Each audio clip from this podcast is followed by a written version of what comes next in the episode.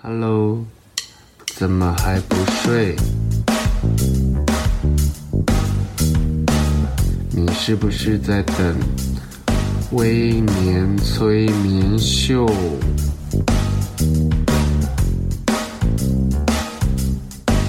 在还没有睡之前，赶快去帮我按个订阅。紧接着，我们就要开始今天的节目。Hello，大家好，欢迎收听今天的微年催眠秀。今天来宾毕业于名校，然后他毕业后在时尚品牌实习，接着他进入中国最大的媒体集团工作了几年，接着回到台湾后，顺利在日商拿到不错的 offer，过着再稳定不过的上班族生活。他对我来说是堪称样板的时尚之路，可是他的职业却在疫情期间拐了一个弯，他选择放下一切。到纽约重新来过，我一直怀疑是影集《欲望城市》把他洗脑洗得太彻底。然后今天我们有请本人来说清楚、讲明白。让我们欢迎今天来宾 Alice。嗨，大家好，我是 Alex。Hello，开始讲了吗？现在纽约是几点啊？现在纽约是十一点四十分，我刚下课回家。哦、oh，我们可以聊聊你的我刚刚说的样时尚样板的学经历背景吗？你念书，然后你从学校，然后到你选择工作，你有经过安排或规划，还是心随境走？哎、欸，我觉得这个故事超，我怕讲太久，但是我就是。浓缩讲一下，就是其实我应该是我很小就大概国中我就开始知道我自己喜欢 fashion industry，然后我就会一直看 Vogue 啊，在时尚杂志，每个周末自己蹲在成品看。那我就发梦说，就是看了 China Prada 恶魔，我有一天我一定要在时尚产业就是发光发热。那最好的话，我那时候其实就开始有种下纽约的小种子，因为我差不多高中的时候就开始看欲望城市跟就是 Gossip Girl 这样，然后对。是不是很很很疯？对，然后十八岁的时候，其实这算是第一个开始。就是十八岁的时候，那时候我刚好有个机会到纽约的 FIT，不是 Parson，就是我在 FIT 做一个 Summer School，然后是念那种时尚设计的部分。那时候其实我就觉得我真的很喜欢这个产业，但是我那时候其实已经选上了，就是一个呃学校的一个就是商商管的学系，其实不算时尚。但是我就问老师说：“那你觉得我以后有没有机会再就是进入时尚产业？”他就说：“你就好好念你的 business，你也可以就是从 business side 去做设计，你不一定要当设计师。”所以那时候我就有发梦说：“我有一天我一定要再回到纽约这个城市，然后我一定要进入时尚产业，完成我的梦想。”那过了差不多十几年以后，就是现在我就回到这个城市啦。对，我们想请问你现在几岁啊？哦，可以讲啊，就三十一岁啊，是全班最老的学生。哎、欸，当一个老学生这件事情很尴尬，因为其实我之前有在师大跟那个北艺修课，然后我就是发现我是全班最老的，我就会觉得我我好像。不太方便让大家知道我几岁，但我们无形中虽然我我自认长得长得比较年轻一点，但是我们无形中那个气场已经很老成的坐在那边了。对 对，就是就是开始指使大家。我说他说你穿的很像教授哎，对，因为我都穿衬衫去上课，而且我们眼神有一种藏不住的那个藏不住的沧桑。对对，就想到现在在开会嘛，就是 对，哎。好像还没讲到我就是后来怎么进入这个产业。其实进入这个产业算是我觉得一部分是努力，一部分是幸运。就是我其实大学大概我到大三之前，我就是一直在各个品牌实习，跟就是呃商业周刊，就是有在各个杂志什么事情，但我一直没有碰到时尚这个入门转。然后我这一切很梦幻，是我在大四下的时候，我还记得我一个朋友同学的同学，他就说：“哎，他们 L 杂志有在找实习生。”你要不要试试看？台湾的吗？那台湾的 L 对不对？这很久，二零一三了吧？对，二零一三、二零一四左右，就是那个时间，真的是快十年前了。对，哇，你比我早进 L，我是二零二零零六，哎，哎，没有，我你是一三一四哦，在后面，抱歉，我们就活到不知道现在是元几年了。对对对，你比我早，你比我早前，Hello 前辈，对。然后，所以那时候去了 L 实习以后，那那半年其实过得非常辛苦，很很累，但是非常开心。而且我就是那时候真的碰到这些时尚杂志的东西，我就是有发梦，说我一定要在时尚产业，就是死要死在这个产业。然后毕业了，对，然后毕业以后，我就是我就当。当替当兵嘛，当替代役。然后当完替代役的时候，其实那时候其实毕业的时候就开始遇到人生的抉择，因为其实那时候刚毕业，你其实找台湾的时尚产业，其实你知道起薪就是不是很高，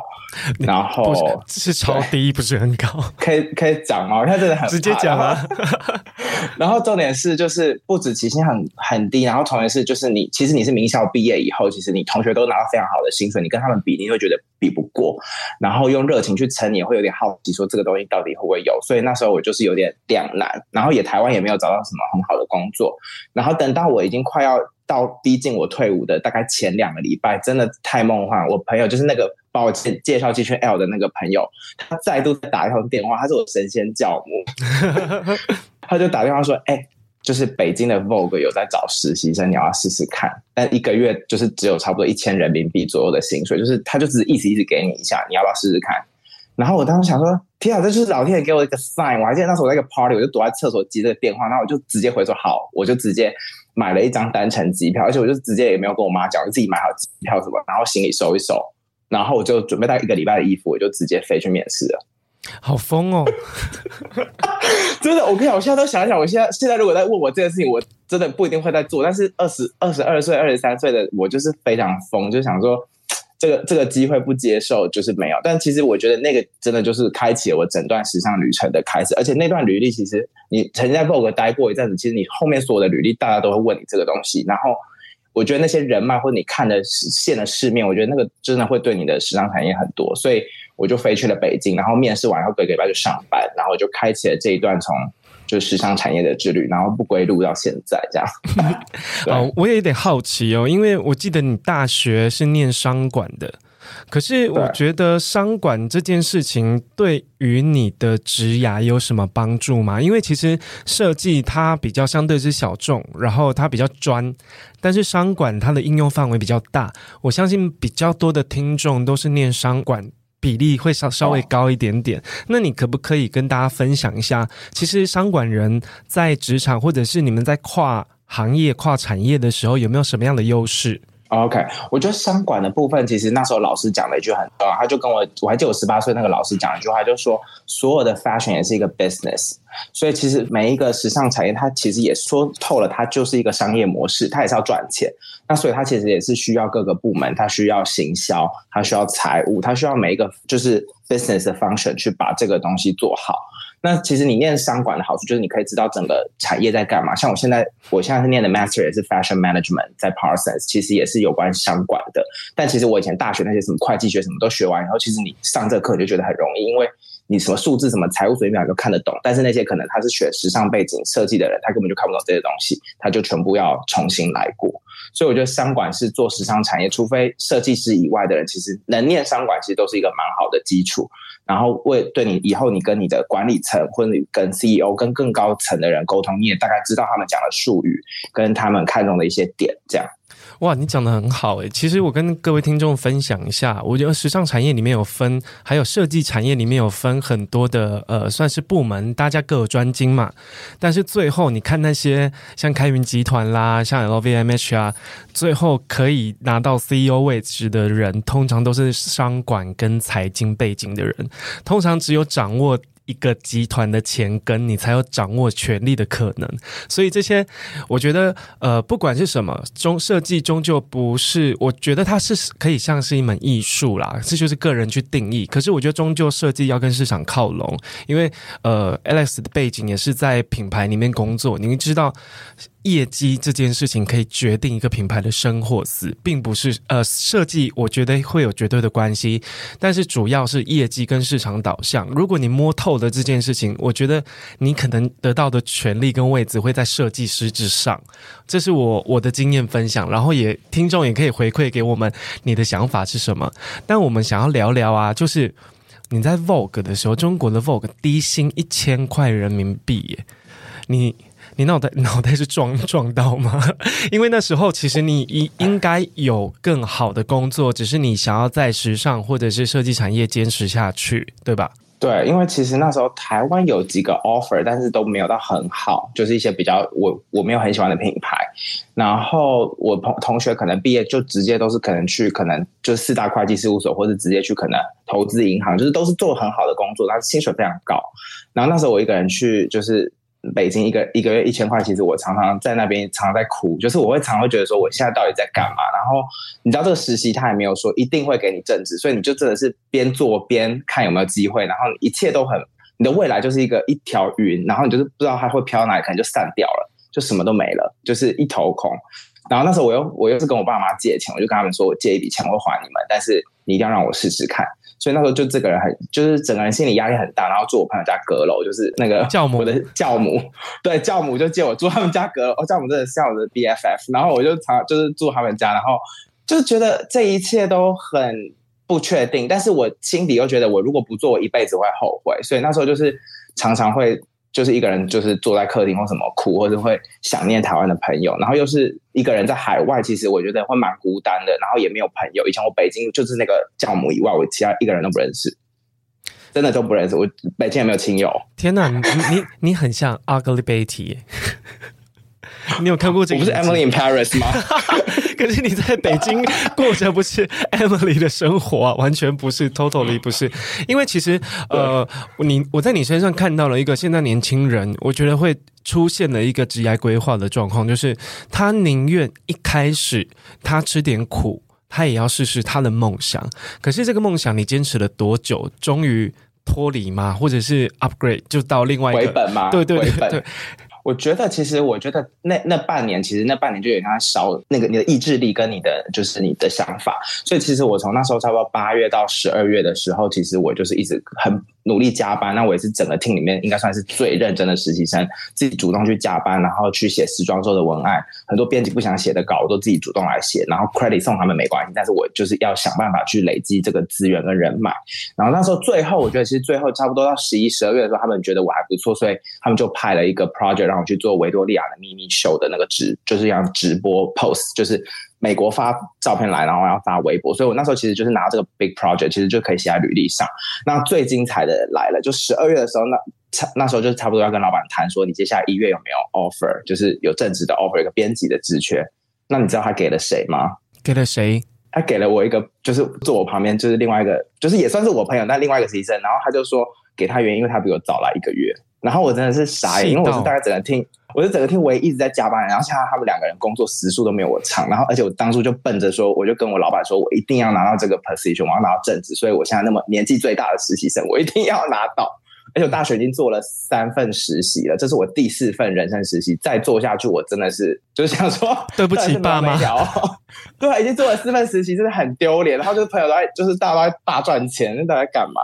因为其实你的年纪，你那时候在在中国的 Vogue 是几岁啊？二十，大学毕业，二十二岁，就是刚兵。哎，当完兵，二三，二三，二三嘛。其实二十三，你的背景应该在金融界或者是一些会计师事务所跟财经有相关的产业，其实都还能拿到不错的起薪，对不对？对，所以那时候放弃这个真的是蛮痛苦，就是常常会一直比较。那最后我觉得十二月那个 moment 的时候，当我老板发了拒绝信说你不能拿到这个 offer 的时候，我隔天我就立刻改履历，然后我就投开始投一些上海跟北京的一些职缺。然后那时候我真的觉得老天爷就是有在帮我，他可能觉得我真的受的受够够够苦了。然后我那时候还就是一直发烧，反正我在北京真的是哭超多次。然后最后我就。我就我竟然就拿到一个上海的公司的 offer，我就是也是人生第一次去上海这个城市，然后就飞去上海，然后就面试了一下，然后一个礼拜就拿到 offer 了吧，然后那个薪水就是蛮高的，就是一个就是一个比台湾比我之前在台湾那时候七八月拿到的 offer 的薪水都高，正职就是等于是你这是正职，而且就是也是编辑，就是也是算是一个就是电商的编辑、哦、这样。那还不错诶，其实，在你的身上，我看到一个呃突破点，因为其实有很多人会觉得他像 Alex 一样，他甘心放弃呃比较好的待遇，他想要追自己的梦想。可是 Alex 他有给自己一个停损点，可能某一个时间点他就不行，不能再等下去了。因为其实他从大学到出社会，当完兵。到北京去，他其实做了四份实习。但要知道，其实 Alice 很聪明，因为他在实习的过程中，他很积极，然后没有让时间虚度，他去领导一个专案的执行，这些东西都是之后的求职筹码，对不对？对，你的履历要写那些数字或什么，就是你这个你每次在做的时候，不要就是不要柿子挑软的吃，就挑最硬的去就给它吃下去，然后把它做好，把这柿子做一个很漂亮的柿饼。可是我我其实有类似的经验，因为早期我也我也不是本科生，其实我是念设计的，嗯、我是念多媒体的，跟影像啊跟动画有关。可是我在呃毕业的时候，我就到了 L 去嘛，然后一开始是实习，后来快要转正的时候，刚好。有一家杂志在找编辑，然后我就顺利的到另外一家杂志去当编辑了。可是这个这个过程中，我发现我们两个都一样，就是柿子挑最硬的吃，因为这些东西对对你要找正职工作，因为有很多人可能在大企业或者是一个你理想的公司里面一直当实习，一直当助理，一直升不上去，是因为你没有拿得出手的成绩。因为每一次的求职都是像谈判一样，你要拿出筹码来。如为什么人家聘用你当正职？为什么人家要给你这么好的 offer？是因为你可以做事。如果你一直在做一些协助性质的，或者是说，呃，你害怕去担责任，然后你只想大家一起共同挂名，然后窝在一个小角落舒服的生存，我觉得你这样很难出头。可是啊，Alex，我很想知道说。你除了是欲望城市的狂粉之外，为什么会选择纽约做你职涯的中继站？因为这件事，应该说这个城市其实很。我印象中其实是不好待下来的，可能比北京还要严苛诶。对，其实我觉得这个城市，我当初真的是欲望城市，真的是洗脑洗非常多，还加上那个就是跟 Gossip Girl 这两部是洗脑我很多。那第三部我还有一个喜欢是，我我其实有评估很多城市，因为像什么纽约啊、巴黎、伦敦这些，因为像伦敦它很多研究所大概就一年就结束，然后就是学费也比较便宜，就是。生活费也没有那么高，所以纽约其实对大家对我来说，其实很多人都觉得这个城市没有说是最好，然后又很旧，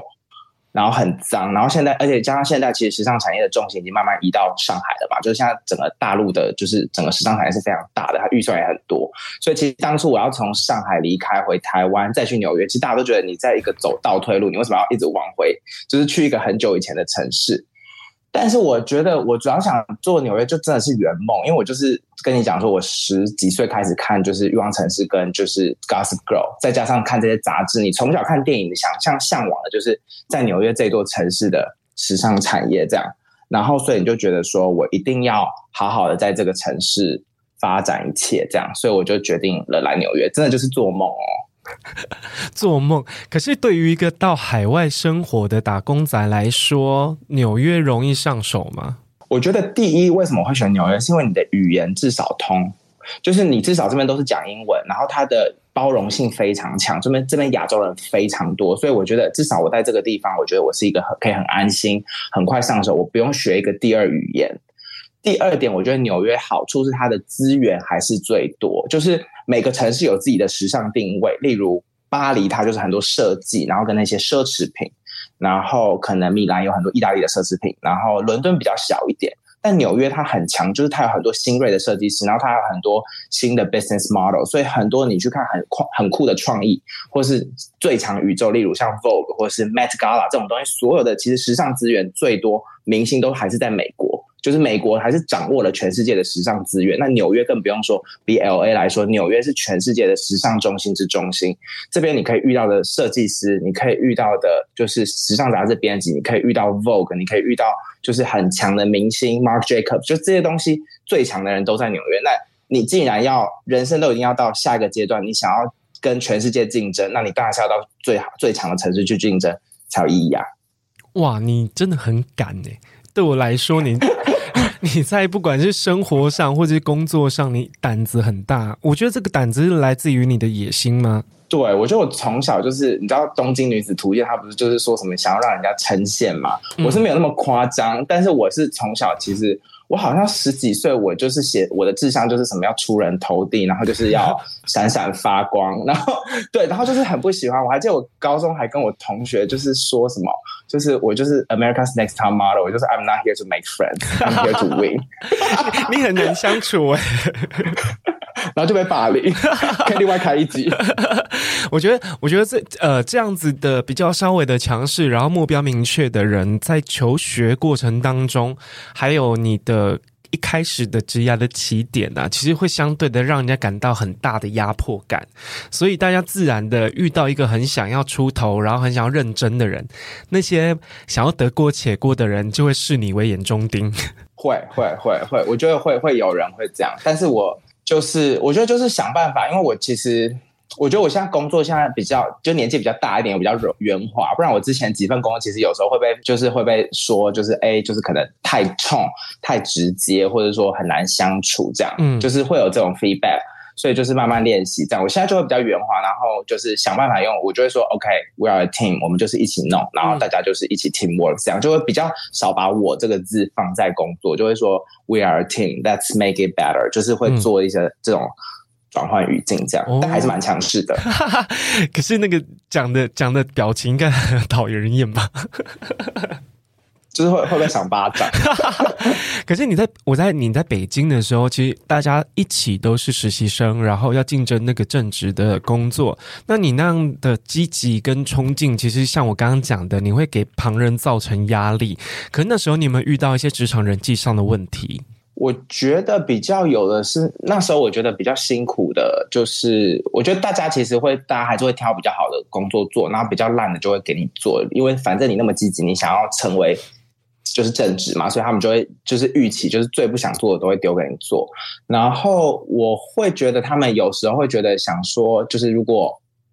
就是会觉得我有点压力，就是给他们，他们好像也不能太混。就是就是有时候会感觉这样，但好处是我觉得我私底下就是我下了班以后，我跟他们都算是好朋友，然后我们也会一起吃饭跟喝酒，就是我会想办法跟大家都是成为好朋友，然后我也不太会去抢风头，就我不会在工作的时候那边说哦，这就是我的，这是就是 me，this is I'm the best，就是我不会这样，对，就是。对，我觉得你做的很好，因为你做到一件事情，你强势，但是不分你我。我觉得你那个团队精神的呃态度，其实有让他们感受到。我觉得你做做对了一件事情，就是呃，你虽然在工作上是比较 tough 一点的人，可是你在私底下生活中，你要散发出你还是一个蛮蛮温暖，然后蛮和善的特质，然后好让你在上班的时候有一些很强势的行为的时候，大家会多多包容你一些，对吧？对对对，我现在在美国也是在，我就常常结束以后就一直用手比爱心，然后他们现在都用手比爱心这个 emoji 传给我，就凶完大家，然后做做完一些很机车的事情之后，还是要手比爱心，还是要 love you love you。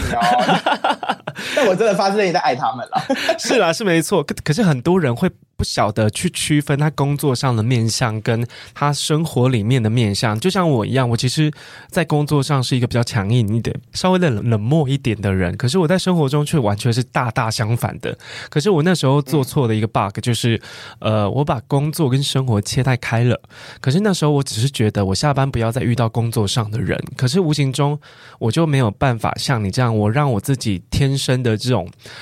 圆滑，然后。友善的特质让他们感受到，呃，我不是这样子的人，所以有听我的节目的人就知道说，呃，我我之前好几次被同事，而且不同家公司的同事说，哎，其实跟你当朋友是一件很开心的事情，但是当你同事真的压力好大，好痛苦。对啊，我觉得那个那个拿捏尺寸要要好，因为你也不想太多，你的私生活跟你的工作绑在一起，你就会觉得说，那我现在到底有没有下班？就是我下了班也不会刻意去见他们，但是。中午的吃饭，我会想办法吃饭的时候多跟大家聊天，然后聊一聊生活的东西，分享看到的东西，就是把大家当朋友，因为大家都是打工仔，就是大家都是为了挣一份钱嘛。那我就觉得。做什么？大家我都是以公司的利益为主，我都是以整个 team 或者整个团队，我们要把这件事情做好，就并不是说哦，我要 show 我自己最棒。那我觉得其实对方如果跟你工作合作久，他知道哦，那其实跟 Alex 就是很靠谱，就是跟你合作，你的东西一定会好。那他们就想办法，就是更更更配合，对不对？哇，你虽然行为很机车，但你心态非常健康诶。对，那下了班就做这个事情。嗯，那其实对很多人来说，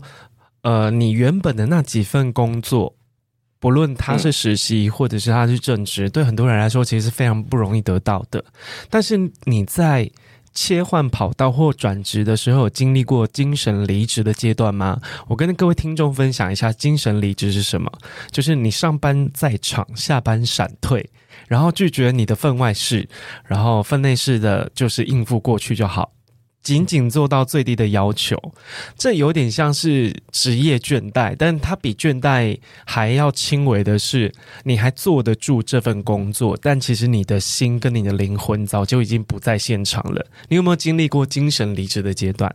我觉得我好像没有到精神离职，因为我觉得我就是，你知道，那个工作其实也很像在结婚，就是我通常就是感觉到有点不对，或者什么，就是根本都还没有抓到对方有偷吃的感觉，我就会立刻说我要离婚，就是。我还不会到精神离职，我可能有点倦怠，或是我觉得我我因为我很需要成就感，然后我做每一份工作，我我上手的速度算非常快，所以当我上手了以后，然后我做了一阵子，如果我没有办法找到非常我我没有办法往上升，或是我没有办法找到就是更更大的 project 做，或是我觉得这一切都太简单，一一直在 repeat 很。就是很 routine 的东西，那我就会想说，我可不可以转换，就是直接找新工作，我也就不要浪费时间在那边，就是站着茅坑不拉屎，这可以讲吗？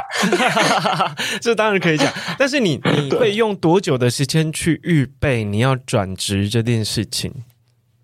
哦，我通常就是一份工作，我我每一份工作都至少做，我觉得一年是最基本，就是真的不要低于一年，就是你的履历如果低于一年，真的很难看，所以我所有工作都是做至至少一年起跳。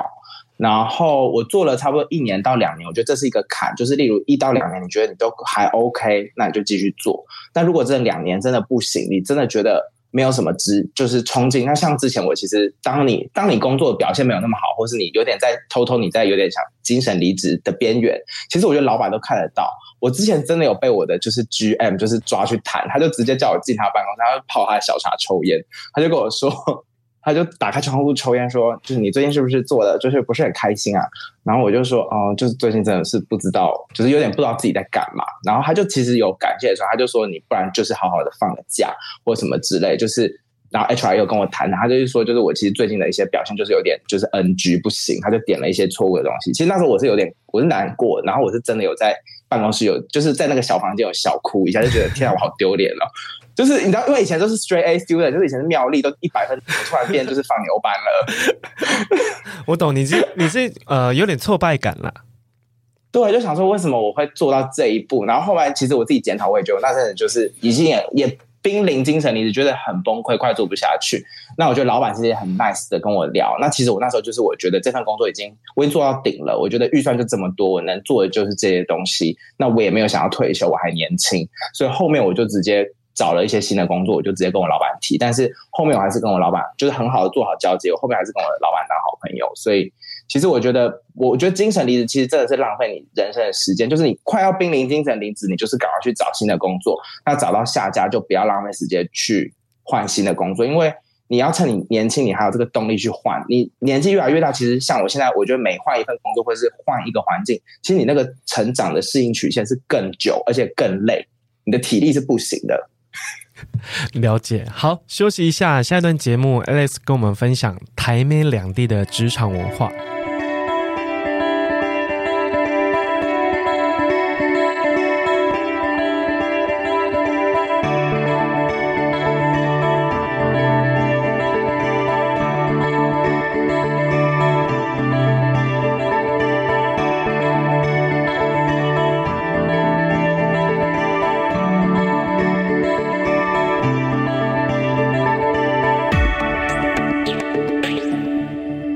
Hello，大家好，欢迎回来微年催眠秀。我上一段节目听了非常多 Alex 精彩的职涯起点，如何规划之后的呃职涯的延续的发展。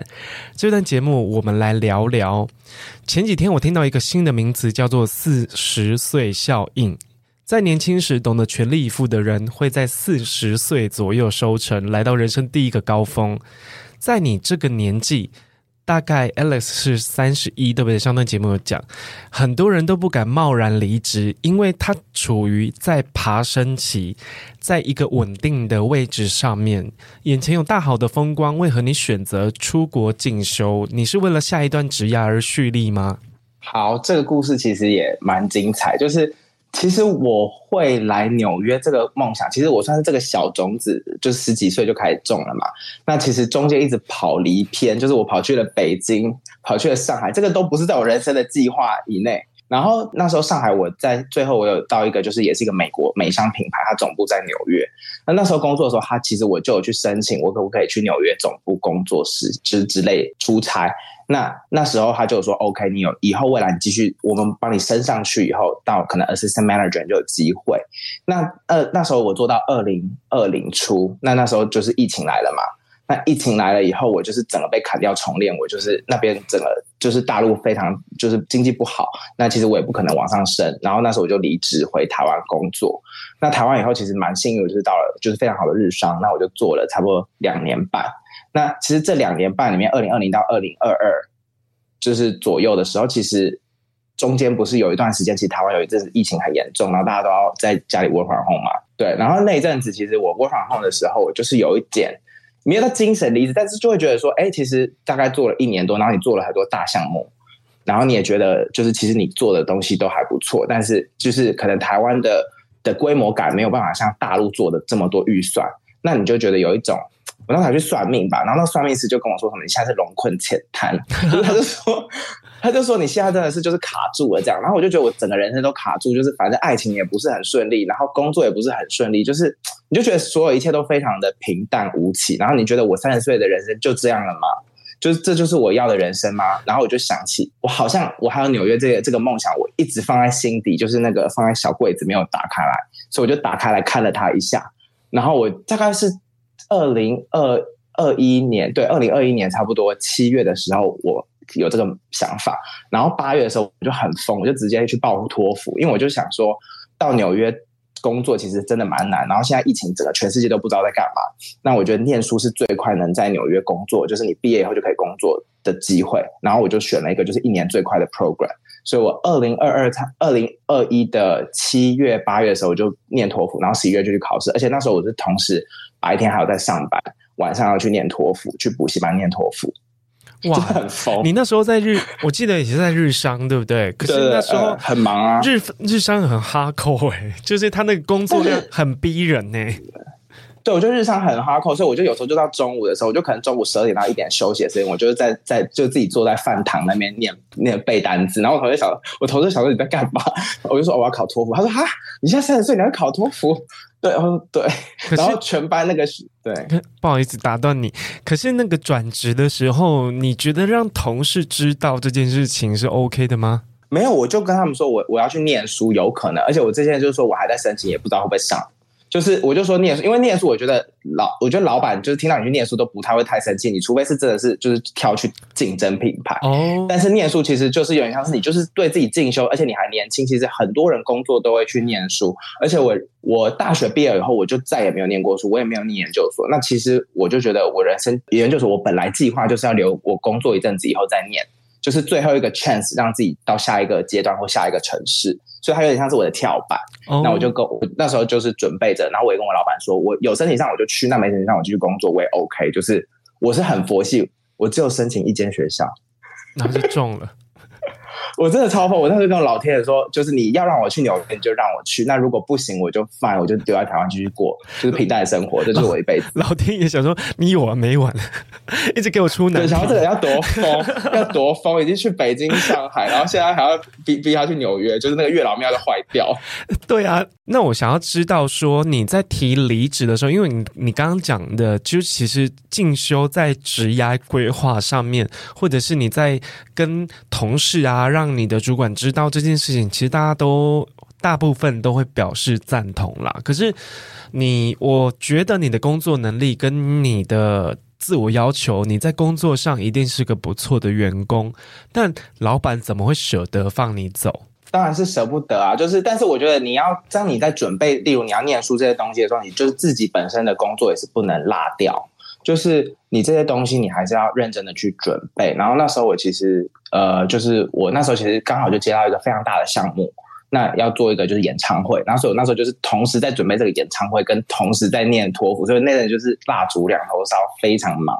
然后要写就是就是申请的一些文件，但是我就觉得我我就是要表现出我的正职工作我也没有落下，那我也自己准备念书，那接下来就是看命运的准备。我觉得，我觉得老板都可以体会。那老板一定会舍不得，但是你就会跟他讲说，其实你接下来是成为一个更好，可能有更好的资质，你有学到更多东西，说不定以后也会回来再进去一样的公司。所以我觉得就不要把话说死，你也不要跟你自己的前主管什么就是交恶，就是在有 有空有还是有基本带这些美国或者其他国家的经验回来台湾，我觉得也不是不好啊。哇，超级棒的，超级棒的想法跟做法哎！那你可以跟听众分享一下你在纽约的求职过程吗？因为即便你有工作经验，像我们这种大龄学生到国外去念书、去深造、去进修，我们遇到了不只是生活上，还有在学校适应上的困难，但我们一定会很想要，同时也打一份工。那你在找工作的时候，你可不可以跟大家聊聊，为什么你现在，呃，又再度回到职场，然后可以一边工作一边上班的过程呢？呃，我觉得其实这一切就是真的，就是就是人脉很重要。我来这一份工作，其实就是我之前在日商品牌的纽约总部。那其实那时候我离职的时候，去年八月我就放话说，我接下来去纽约喽，请你们就是有机会帮我跟纽约的同事讲讲话。而我是每一个礼拜在开会。跟日本开会，我都跟日本人说：“ 哎、你们可以帮我跟纽约总部联系一下。”然后真的，他们到最后大概八月底，我快要离职的前一个礼拜，他们终于帮我找到纽约总部的同事，然后把纽约总部同事的联系方式给我。然后我一回一到纽约下飞机，我就开就是开始传讯息给他骚扰他，问他说：“哎、你这边有没有空啊？什么之类的。”然后我大概去年九月、十月就跟他聊了个天，喝了杯咖啡，然后交换一下履历。然后去年十一月，他就打电话给我说：“哎、”其实你就是接下来他们十二月一月有就是有开缺，要不要试试看？那一月刚好他们有开缺以后，刚好学校的工作课业没有那么累，所以我就是同同时可以白天一到五上正职的班，然后晚上我就继续上我的课。所以这一切我觉得就是，就真的是每一份工作都是缘分，就是不要糟糟蹋你的缘分，你都永远都不知道哪一份缘分会去帮助你到下一份缘分。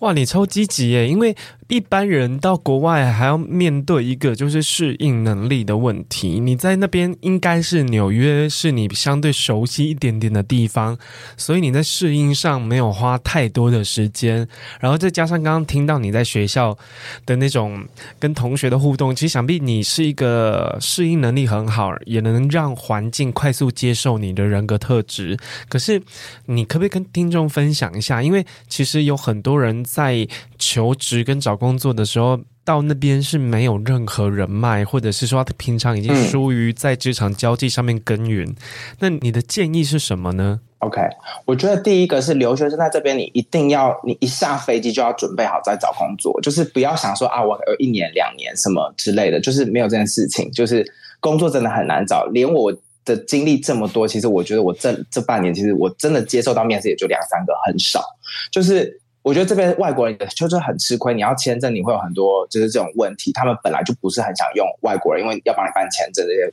问题。那加上你要跟全世界的就是留学生一起竞争，所以更难。但是我觉得能做的一件事情，第一，你一定要多去认识人，就是人脉是你最好的履历，就是人脉你认识的人去帮你内推，绝对是比你去海投那些履历快很多。那第二的话，就是你当然是要认真改你的履历，然后你的改履历以外，我觉得你更多是要去跟业界的人去聊一下，说你的这个履历是不是他们要的，跟你之前的一些 project 有没有做到很好的数字，把它拿进来。那第三个部分，我觉得留学生可以做的就是，当然自己的英文吧，我觉得英文就真的是要多看一些美国的化，或是例如你去英国念书，你就是要念英国的文化，就跟 Emily in Paris 他不是有去学法文嘛，虽然他没有很认真在学。对，就在在那那个地方，我觉得我是认同，因为其实你到一个国家，你就是要了解他们的文化，跟他们历看这边的电影，看这边的影集，了解这边的明星。你如果这些东西你都不懂，你凭什么来这边工作？对吧？嗯，那你可不可以刚刚聊到一个 key word 叫做文化？其实我很好奇，因为其实我的工作经验来说，面对美国人的时候，就我觉得好痛苦，是因为我要猜他们到底是喜欢还是不喜欢，因为他们每次给的答案都是偏正面，但是不是绝对正面。可是对我们来说，这样的沟通其实是很模糊的。你以为你做对了某一件事情，可是他其实是希望你在做多做修正，你还可以更好。可是他在好还可以更好的时候，他并不像我们这样说：“哎，你加油，你一定可以做得更棒。”他就会给出一个好像呃不错，他们讲 not bad，其实就是没有那么好。就是我我很常去猜他的言下之意到底是什么。可是就两地的台美，就是台湾跟美国，因为纽美国已经是呃，应该说纽约已经是美国的算商业中心了，那他的沟通节奏应该要更快才对。我很好奇，他会会不会在那边的美国沟通法，美国美国式沟通更加严重呢？我觉得其实我刚进来是有文化差异，水土不服。就是其实我觉得我在英我的英文口说或者我的英文写作什么，我觉得都不错。而且我算是非常了解美国文化，就是我从小就要看这些电影影集嘛，然后听这边我是我都听英文歌，所以其实我觉得我可以跟他们聊中午闲聊，我都大概知道他们在讲什么。但是我觉得沟通就是我觉得一开始最痛苦是写邮件，因为这边的人写邮件的方式跟以前台湾的，就是你写的邮件的方式不太一样，所以我觉得每天都会。观察他们怎么写邮件，即使你有用 Grammarly 啊、ChatGPT 这些东西，但你可能写的还是不够正宗。所以后面我就是，我就开始会开始 copy 他们的邮件，看他们怎么写，然后中间就是把它套模板自己去改，所以就然后练习学。然后我觉得第二个可以学的是说，就是这边的人的，就是他们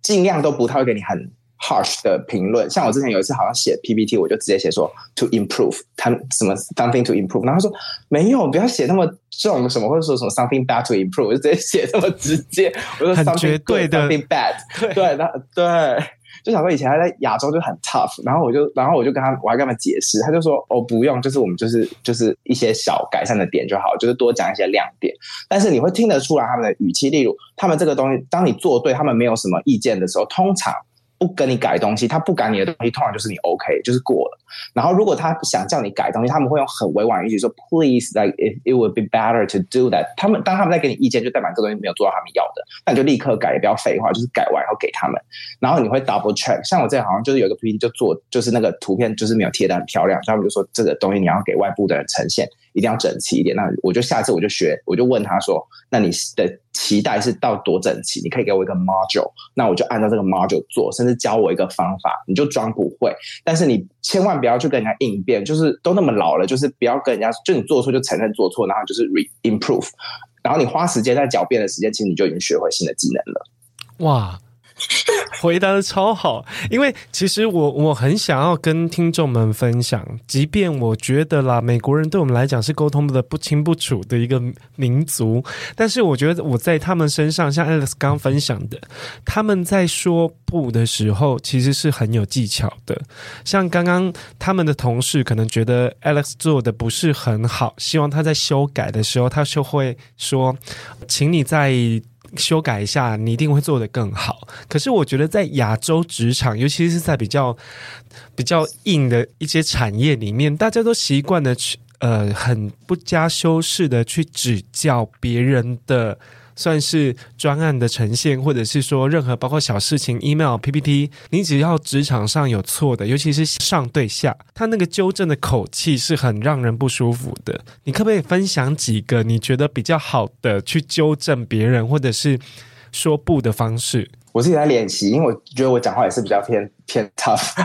很直接的人。就我现在，我现在就是也在人生在修炼。那我觉得更多就是我现在年纪越来越大，就是会觉得说，其实你就是反正大家就是你一定要去想清楚，就是做任何工作都不是为了你，或是为了他，或是为了就是你想要逗别人，或者你要干嘛，因为这都很没有意义。就是。你做任何工作，你就是 teamwork，你一个人是没有办法做完一件事情的，永远是每个人在帮你。那你就会跟他们说，这个东西我们可不可以一起，就是把这个东西做好？那我觉得你现在的部分不错，但是我们是不是有这个方法可以做得更有效率，然后让这个东西更好？就是你可以先肯定他一些部分，然后再。在加强，就是说你需要他加强部分。我觉得美国人很会讲这个东西，他们都会先肯定你说，I think this is great，就会说 I think overall looks perfect，but，